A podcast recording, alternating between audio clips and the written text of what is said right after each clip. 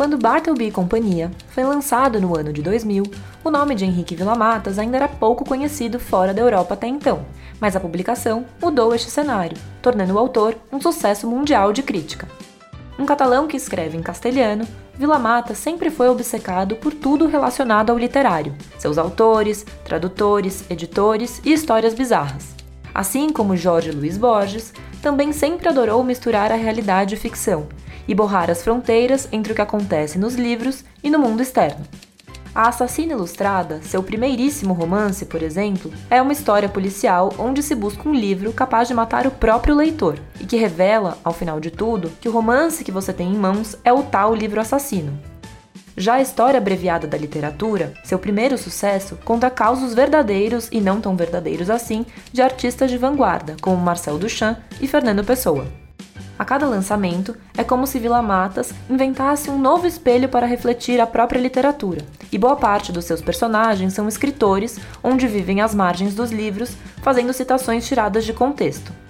E depois de tantos percursos por esse território, Vila Matas escreveu O Livro da Crise, Bartleby e Companhia, uma obra que retrata escritores, reais e fictícios, que, por algum motivo ou outro, resolvem abandonar a literatura um catálogo que inclui clássicos como Juan Ruflo e J.D. Salinger e que também poderia muito bem contar com o brasileiro Raduan Nassar.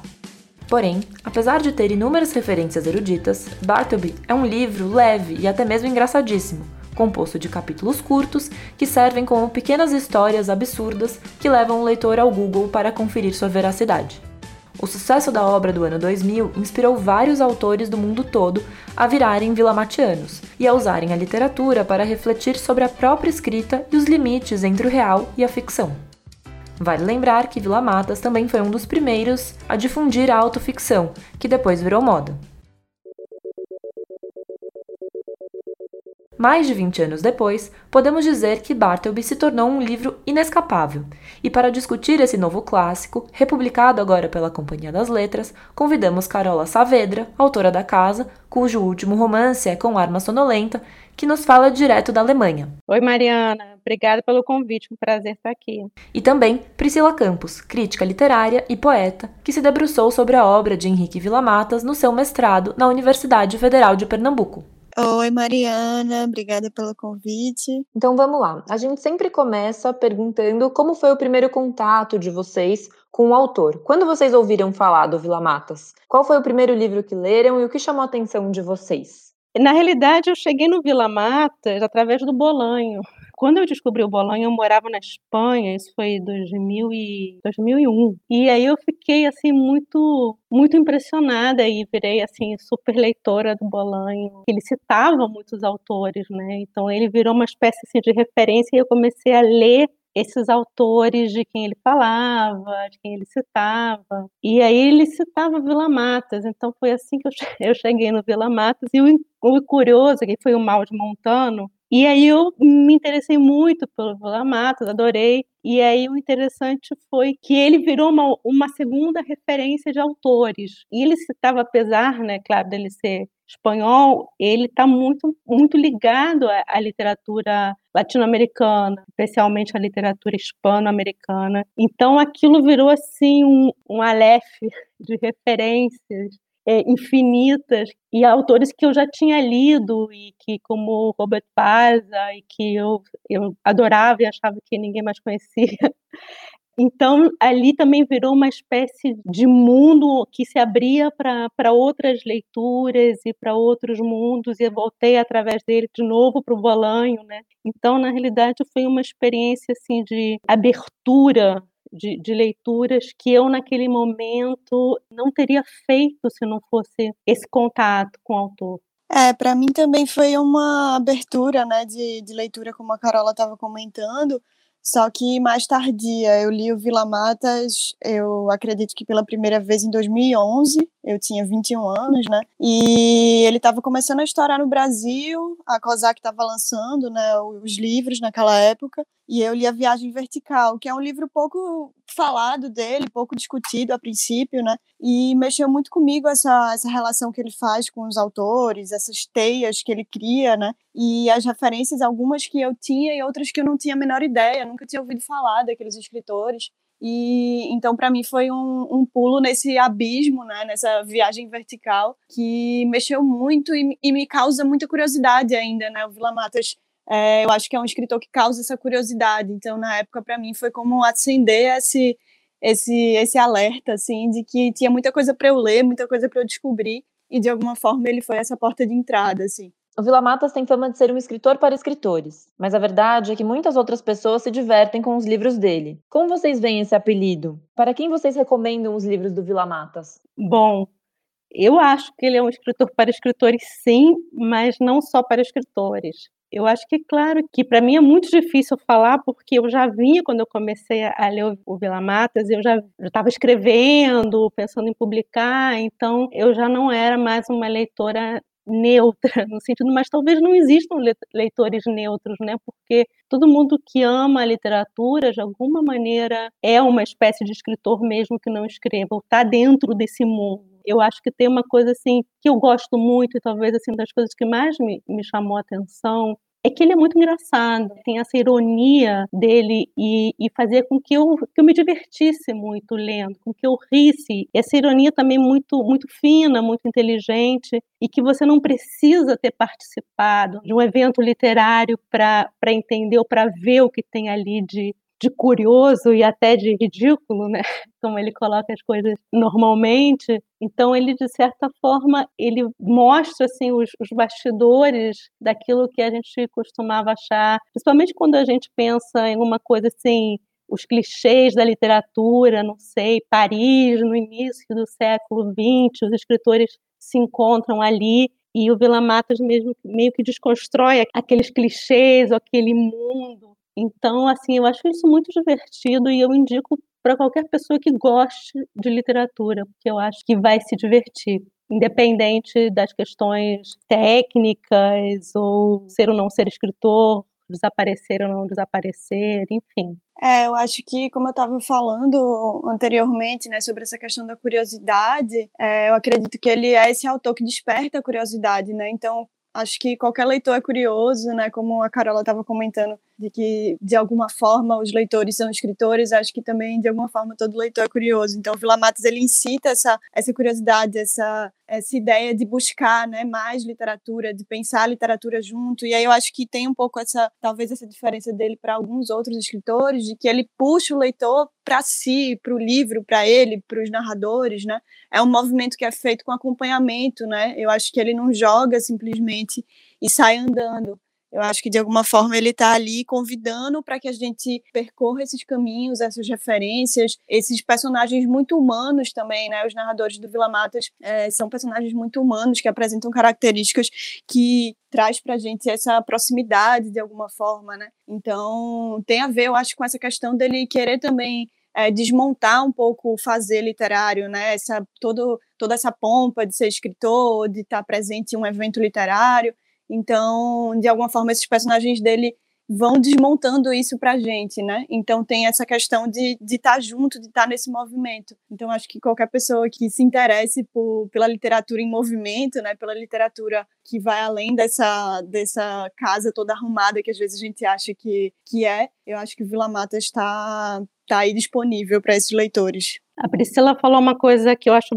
bem importante, né, dos personagens serem muito humanos. E aí tem uma coisa que, que eu acho que o, que o Vila Matas consegue fazer muito bem, é juntar dois mundos, que é um mundo um pouco mais que a gente tem assim aquele preconceito, que é o mundo da metalinguagem e que é uma coisa assim muito difícil, ou que seria uma coisa muito difícil, é o de uma meta-literatura, né, uma literatura que está falando de si mesma, seria uma coisa quase teórica e sem personagens, com personagens que basicamente não existiriam, seriam só ideias, mas é justamente isso que a Priscila falou, quer dizer, que ao mesmo tempo que ele constrói, digamos assim, uma estrutura teórica quase, né, ele também constrói esses personagens justamente muito humanos, que você imagina eles andando pela rua. Ele tem essa, digamos assim, essa capacidade de, de juntar dois mundos e colocar, digamos assim, carne ou alma naquilo que, em geral, a gente enxerga como uma coisa mais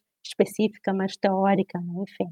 Carola, todo escritor vive enfrentando o fantasma do bloqueio criativo. Falando do tema do Bartleby Companhia, dos autores atraídos por essa pulsão do silêncio. Como é que você enxerga essa questão? O que o não escrever pode ter de atraente para uma romancista como você? O bloqueio criativo é o grande é o grande medo do escritor, né? Eu acho que tem a ver é com uma, uma fragilidade ou uma insegurança muito grande na própria escrita. Porque, por exemplo, vamos pensar, você é, não sei, você é um médico, né? Você é um cirurgião. Então você pensa que quanto mais você estuda, mais experiência você tem, melhor você é. Então você tem uma espécie, digamos assim, de linha, né, digamos assim, de progresso em que você sabe que daqui a 10 anos você vai ser melhor do que agora, porque você vai ter mais experiência, você vai acumular essa experiência. Mas no caso do, do escritor, não.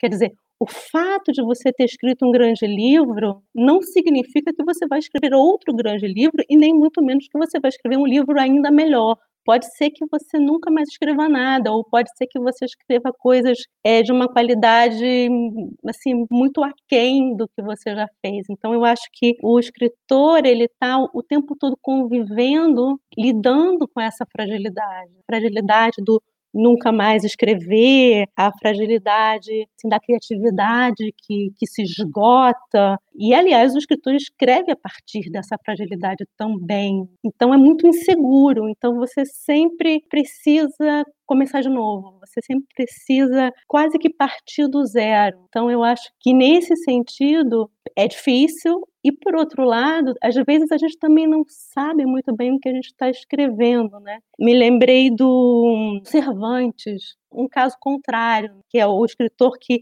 que escreve coisas não tão boas e no final da vida escreve alguma coisa incrível, né? Como foi o caso do Quixote. E o interessante é que, por exemplo, ele escreveu o Quixote, mas para ele o Quixote era um livro menor. A grande obra que ele estava escrevendo, que ele achava assim que era é o grande romance dele, que eram os trabalhos de, de Persílis e Sigismunda. Então ele morreu achando que ele não terminou, tipo, ele morreu achando que a grande obra dele era essa, que ele inclusive foi o último texto que ele escreveu.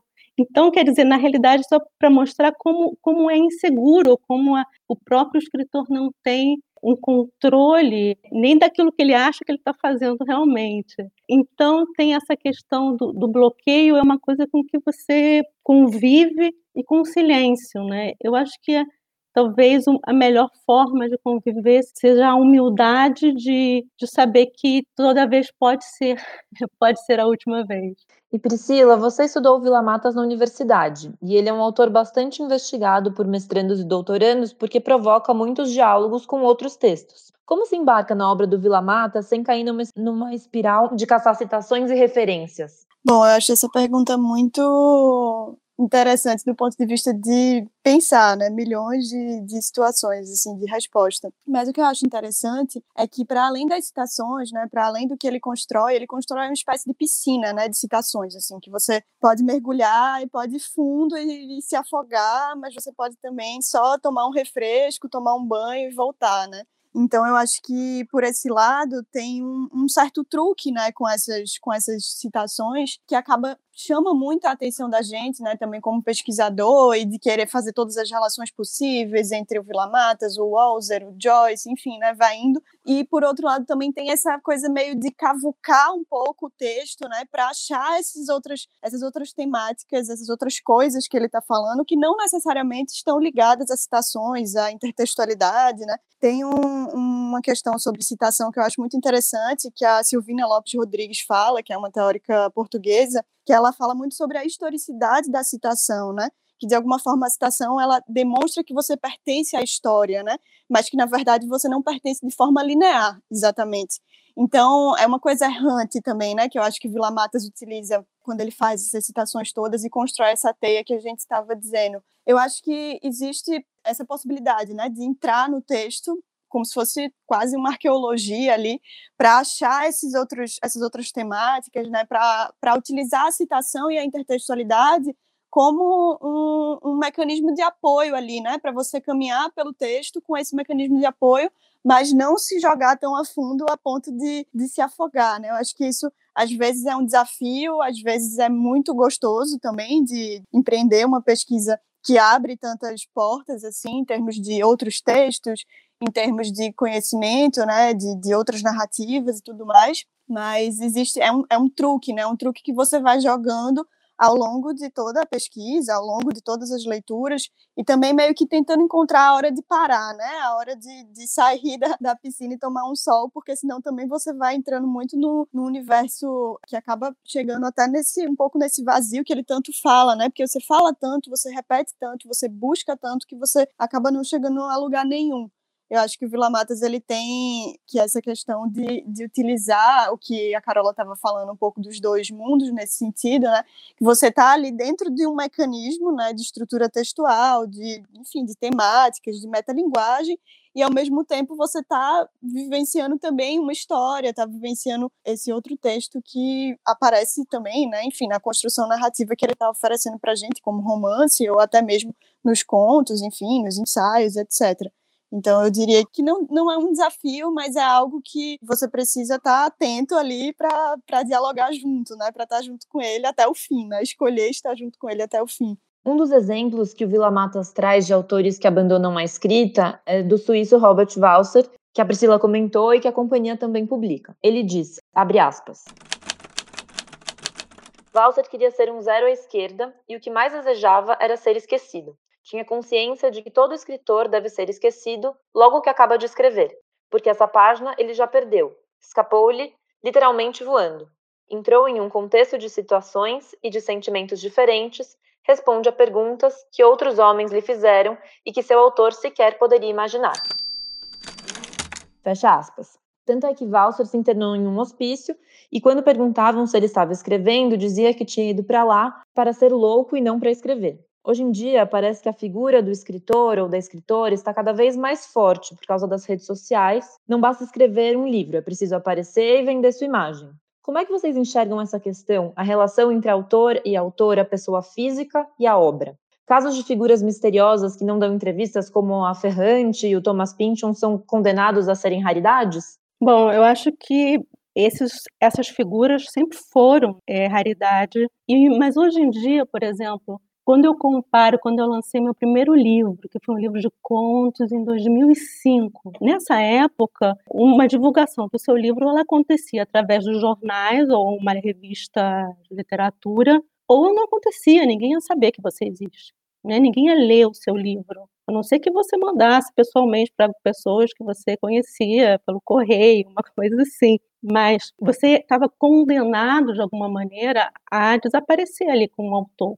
Hoje em dia, as mídias sociais permitem, por exemplo, muita gente que não tem acesso a ter uma resenha num grande jornal, mas que está ali, está no Instagram, Facebook, no Twitter, enfim, etc. E vai divulgando aquele livro, vai fazendo conexões com outras pessoas, né? E vai criando um público, né? E hoje você, você tem o pessoal, né, os youtubers, enfim, tem todo um mundo de divulgação que eu acho que, por um lado, abriu mil possibilidades para que surgissem escritores que sem isso é, nunca chegariam na gente. E eu acho isso realmente muito bom, porque me parece que quanto mais gente estiver escrevendo, mais interessante vai ser. Agora, por outro lado, você tem, digamos assim, um movimento que tem a ver com essa subjetividade exacerbada, que às vezes o, o autor se torna muito mais importante do que os seus livros, né? E às vezes a divulgação do autor pode acabar ocupando um primeiro lugar e a, e a escrita pode ficar um pouco esquecida nisso, né? Então, mas como tudo tem, enfim, os dois lados, mas que tem a ver com, com essa questão desse sujeito cada vez mais exacerbado, mas cada vez mais importante. Vamos pensar na própria na própria autoficção, né, que é assim o máximo de você chegar, dizer, bom, o autor é o personagem ou né, seria o equivalente ao personagem e essas, digamos, essas fronteiras que, que desaparecem. Então, eu acho que talvez a gente deva pensar um pouco o que, que acontece no momento em que esse sujeito tão interessante, ou tão desejado, ou tão importante se desfaz. Eu acho que essa questão, inclusive, é uma questão que me parece muito cara ao Vila Matas, né? Porque apesar dele discutir bastante, né, sobre o desaparecimento, sobre esses escritores do não, sobre esses escritores que desistiram de escrever, enfim, é uma temática recorrente. Ele é um escritor que aparece bastante, né? Durante muitos anos, eu não sei se continua, mas escreveu para o El País, que é um grande jornal é, espanhol, opinando sobre diversos temas, desde Festival de Cannes até política espanhola, né? Então, de alguma forma, ele se coloca como esse agente cultural, assim, muito diferente dos personagens que ele está abordando, que ele está criando, que ele está discutindo na, nos textos literários, por exemplo, né? Então existe um pouco essa dois pesos e duas medidas nesse sentido, né? De do quanto que de alguma forma também esses escritores que estão sempre participando de, de eventos e estão né, falando e, e, sempre se colocando como um sujeito maior do que a obra, né? Não sei, também tem um pouco do personagem ali, né? De se perder um pouco no personagem dessa literatura ainda que de alguma forma coloca os escritores em lugares inacessíveis e ao mesmo tempo é muito reclusos, né? Então, eu não sei, acho que tem um pouco dessa é uma tensão, né, que a gente está vivendo também nesse sentido de todas as redes sociais, de uh, meio que ter que estar presente ali, né, para que se crie uma imagem e ao mesmo tempo tente se divulgar a obra uh, e ao mesmo tempo que esse escritor, essa escritora se torne um, um agente cultural ou não. Então, uh, eu acho que são tensões que aparecem também no, na vida, né, e na obra do Vila Matas, e que ao longo do tempo, como a Carola estava comentando, foi mudando bastante, né? Antes era os livros saíam no jornal, a resenha, tinha um, um grande papel do crítico também literário, né? Que hoje em dia se perdeu um pouco também, porque temos outros meios, temos os YouTubers, temos, é, enfim, né? Publicações independentes muitas. Então, quem que fica com essa voz, vamos dizer, maior, né? Quem que fica com a voz suprema, entre aspas? Então, é, existe também um pouco essa atenção do outro lado, né, do, do lado do crítico também, e de como que toda essa cadeia vai se resolver, né, o escritor, o crítico, a obra, a divulgação, a editora, o marketing, enfim, então tem toda uma, uma questão que, que vai crescendo e que me parece que não tem uma resposta exata, mas que eu acho interessante também a gente olhar para essa questão um pouco né, no, no Vila Matas, que também dá entrevistas é, engraçadíssimas, né, entrevistas que poderiam ser é, colocadas junto à obra dele, no sentido de temáticas parecidas, de respostas parecidas. Às vezes ele dá uma resposta que a gente não sabe se está no livro, se não está. Então, tem também uma performance ali que, por mais que ele queira desaparecer nos livros, ele não, não consegue muito na, na nossa vida cotidiana, assim, né? A Priscila falou uma coisa interessante que, que eu acho bem interessante de desenvolver um pouco, que é a questão da obra e discurso sobre a obra, né? Ela está falando das entrevistas e realmente ele dá umas entrevistas muito engraçadas mesmo. E é como se ele fosse um desdobramento, né, do próprio personagem do livro. Então, eu acho que surge também uma questão entre o livro e o falar sobre o livro, ou o discurso sobre o livro, e esse discurso sobre o livro que inclui a figura do autor. É como se tudo isso estivesse se escrevendo junto com o livro. Abre aspas. Paranoico, Perez nunca conseguiu escrever um livro, porque sempre que tinha alguma ideia para um e se dispunha a fazê-lo, Saramago escrevia antes dele. Fecha aspas. Esse personagem fictício do Vila Matas é uma brincadeira que acaba pondo em cena uma questão muito importante. O que escrever depois que tudo já foi escrito?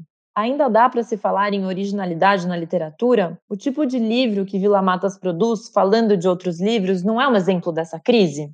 Eu, eu, adorei essa pergunta, porque é uma pergunta que eu já me fiz muitas vezes no decorrer da minha trajetória como escritora, e já, já dei respostas muito diferentes para essa pergunta, e as minhas respostas foram variando é, no decorrer do tempo e também da minha experiência como escritora. Né? Eu acho que essa busca da, da originalidade, por um lado, ela é claro que ela é uma busca vã, ela é uma busca que está destinada ao fracasso, porque de certa forma, por exemplo, quando a gente pensa nas vanguardas, quando a gente pensa nessa literatura mais, chegamos assim entre muitas aspas, experimental do século XX, XXI, enfim, de certa forma tudo aquilo já está no Quixote. Então, não há uma linha assim de progresso ou de estar se caminhando para um futuro é, cada vez mais em busca de um original, de um novo, etc, etc. Né? Por outro lado, por um, ao mesmo tempo que eu acho que a busca do novo está destinada ao fracasso,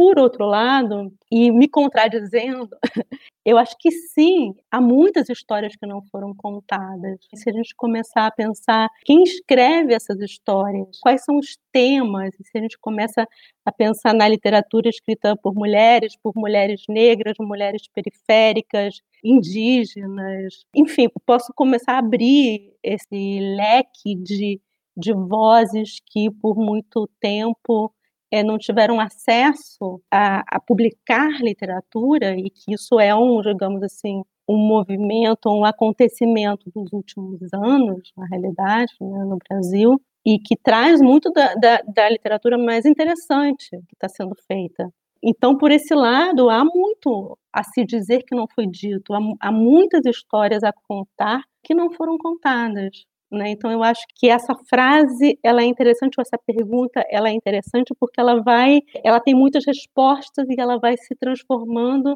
e ela vai se contradizendo.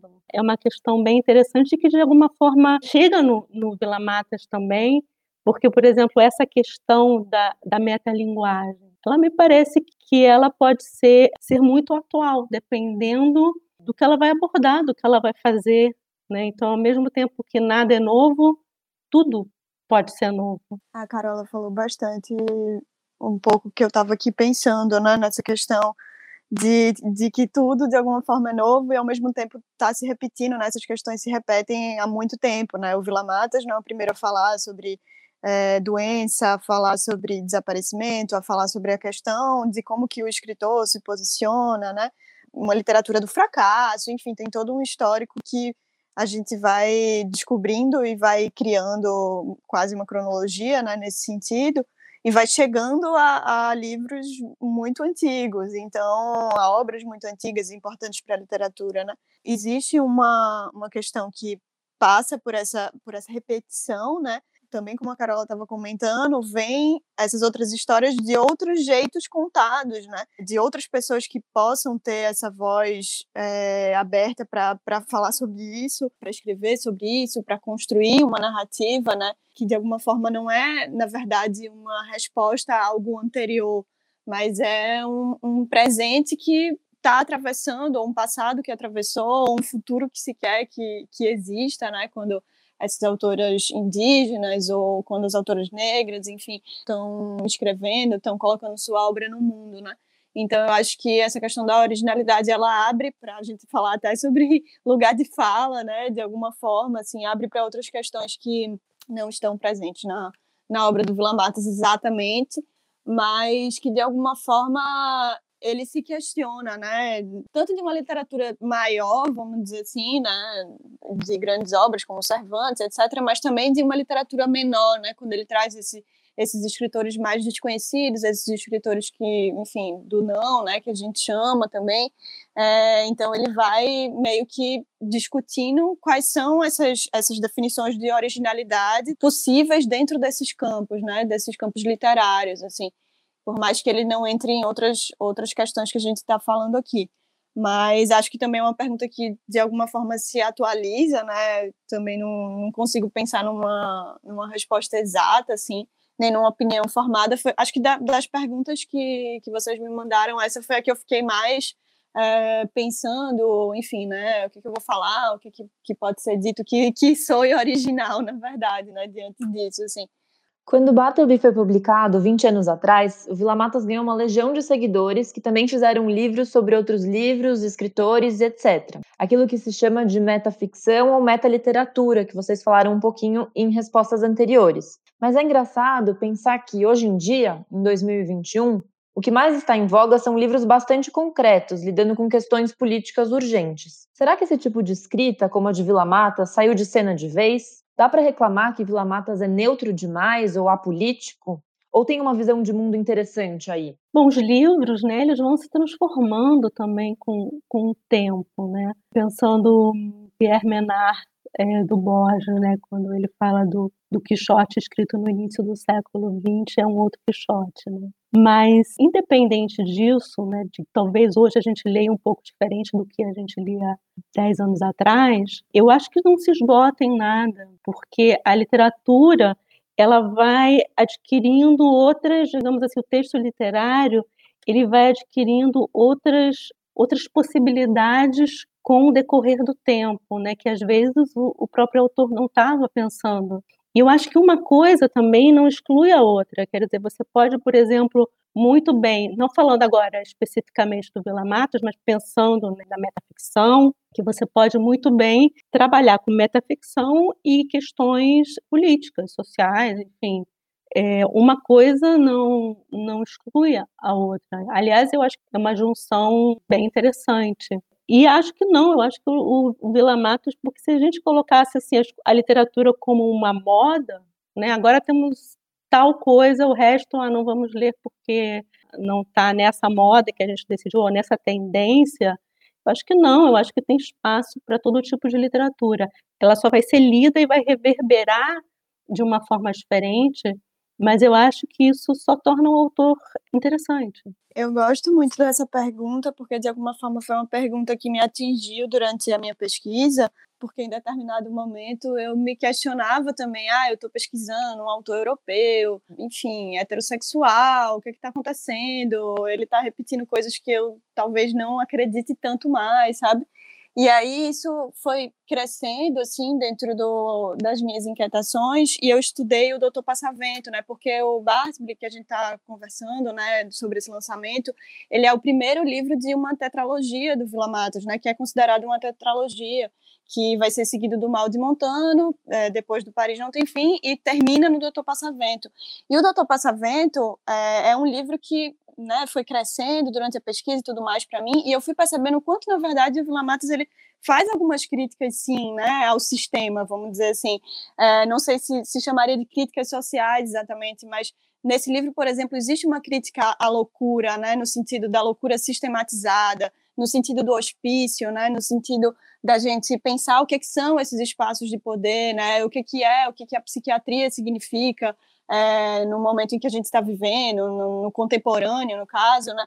Então ele vai fazendo tensões ali, vai criando esses personagens e vai reverberando esses outros escritores que de alguma forma estão ligados a esses temas, né? Para falar sobre um, um, um, sistema que também é doente, né? Tem, tem alguns aspectos, principalmente, é, posso falar melhor no Doutor Passavento nesse sentido, né? Que me traz essa quase como uma crítica anticapitalista em determinado momento ali, né, de estar tá fazendo essa leitura por esse viés. Não é uma leitura, não é um texto, nem, nem dá para fazer uma leitura panfletária, mas assim, ele tem essas, essas questões vão aparecendo, né, em alguns livros, no Paris não tem fim também, quando ele fala da época em que ele esteve, né, em Paris, esteve exilado e etc. Então, tem questões políticas que atravessam, tem questões da pós-modernidade que atravessam, né? Uma certa crítica a uma pós-modernidade que, de alguma forma, alimenta esse, essa exacerbação do sujeito, né?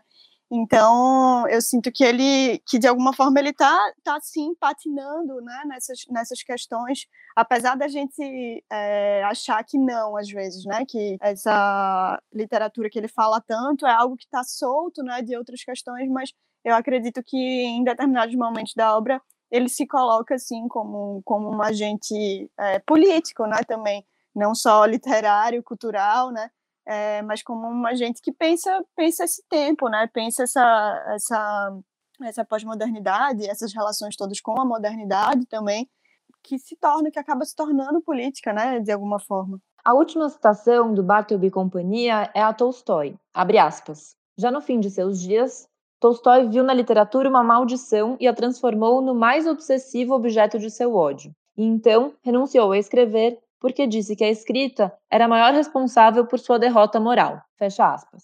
É curioso citar Tolstói, que no ápice de sua carreira como escritor mais celebrado da Rússia, achou que a escrita de ficção era um engodo e foi se refugiar no cristianismo ortodoxo. Em uma confissão, Tolstói fala de como a literatura não deu sentido à sua vida, que ele via como vazia e inútil. Na opinião de vocês, a gente ainda pode contar com a arte, a literatura para dar sentido à existência? Eu acho que pode e deve. Um bom exemplo a gente está tendo agora durante a pandemia.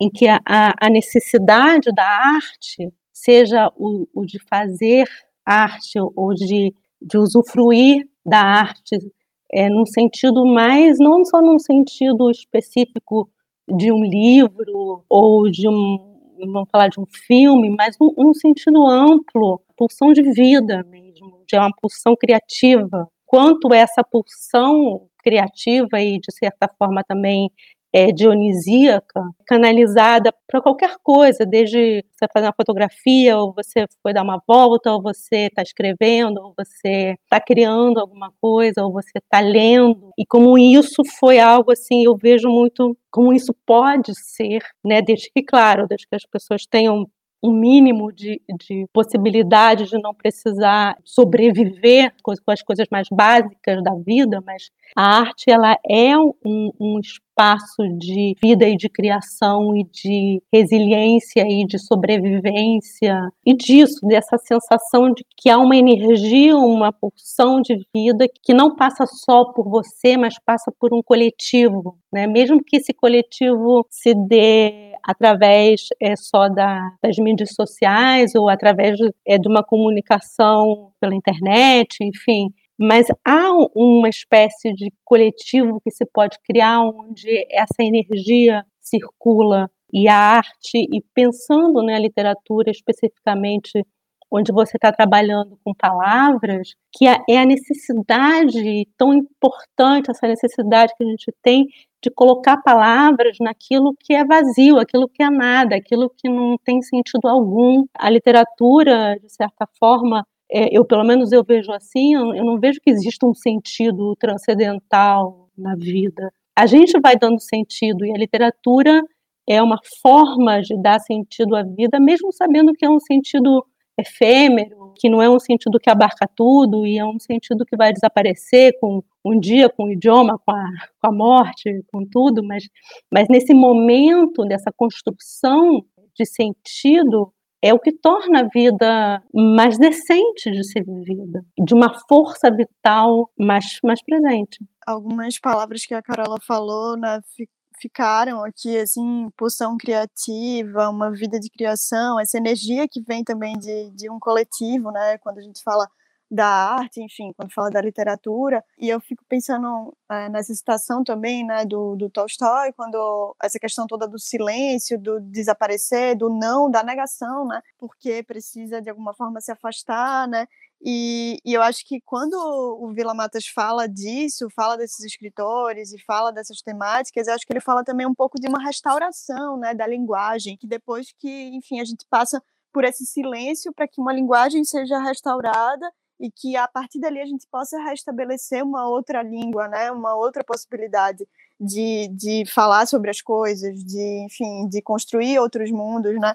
que de alguma forma também a literatura ela, ela passa por isso, né, ela passa por essas, essas reconstruções, né, essas possibilidades de, de restauração contínua da gente como sujeito e também como uma saída, né? Eu acho que a arte também é, é uma espécie de, de saída, não exatamente fuga, acho que não seria essa palavra, mas uma saída no sentido da gente poder encontrar várias saídas e depois também poder voltar, né? Não não tá só fugindo de alguma coisa. É, a princípio, quando a gente lê os livros do, do Vila Matas, causa, né, algum, alguns sentimentos até de uma certa tristeza ou fracasso em determinados trechos, assim, né? Uma certa angústia também. São narradores, são personagens muito angustiados, mas que, que geralmente no final, além de toda a ironia, além de todo o humor, a gente vai ter essa saída sendo ofertada, né? Para a gente como leitor também.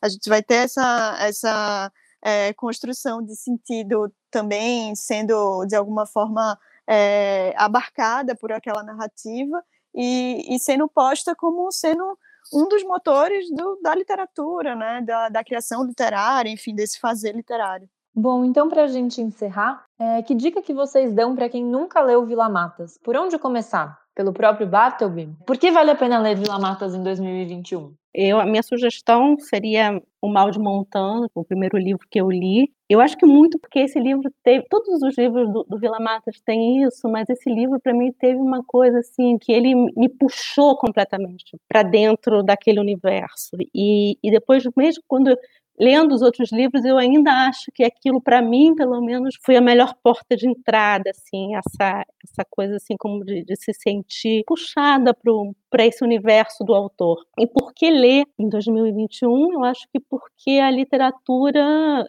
continua tendo essa força e talvez cada vez mais, quer dizer, eu não separo a literatura e o social, nem a literatura e o político. Eu acho que ela não tem, não tem nada a ver com uma literatura panfletária, não. Mas eu acho que a literatura, quando ela ela está em busca de alguma verdade, verdade não no sentido definitivo, mas verdadeiro da palavra, né, do sentido daquilo que está sendo dito, essa busca que, que é de certa forma a busca que, que o Vila Matas faz e, e os personagens dele fazem, que é esse desejo, de, na realidade, um desejo de, de saber, de entender alguma coisa.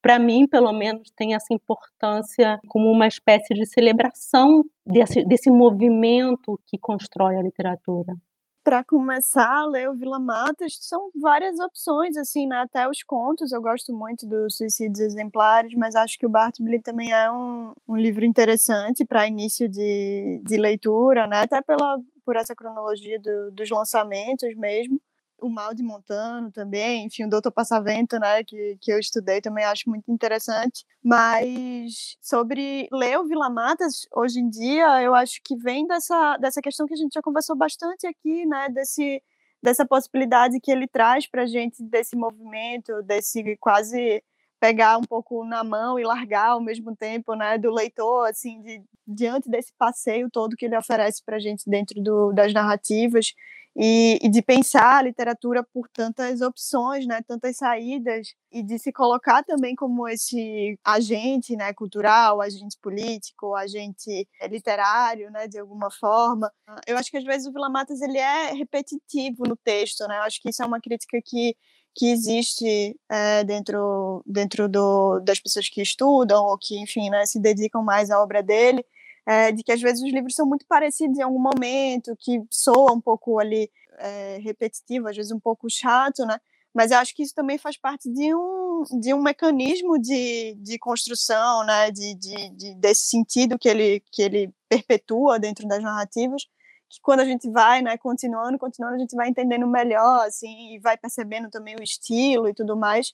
Então eu acho que todas essas, essas nuances, né, esses, essas gavetas que ele vai abrindo da gente, eu acho que isso é, é o que move também a, a ele continuar escrevendo, a ele continuar sendo lido, a ele continuar sendo discutido, né, e, e, participar tanto do desse fazer literário no mundo todo, né, não, não só na Europa, não só na Espanha, mas no mundo todo. Bom, Carola, Priscila, muito obrigada pela participação de vocês aqui na rádio, foi incrível ouvir o papo hoje, muito bom, brigadão.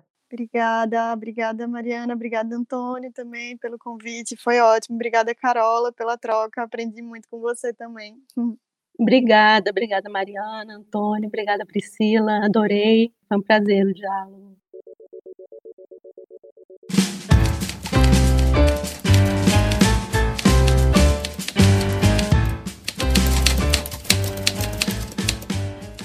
E a Rádio Companhia fica por aqui.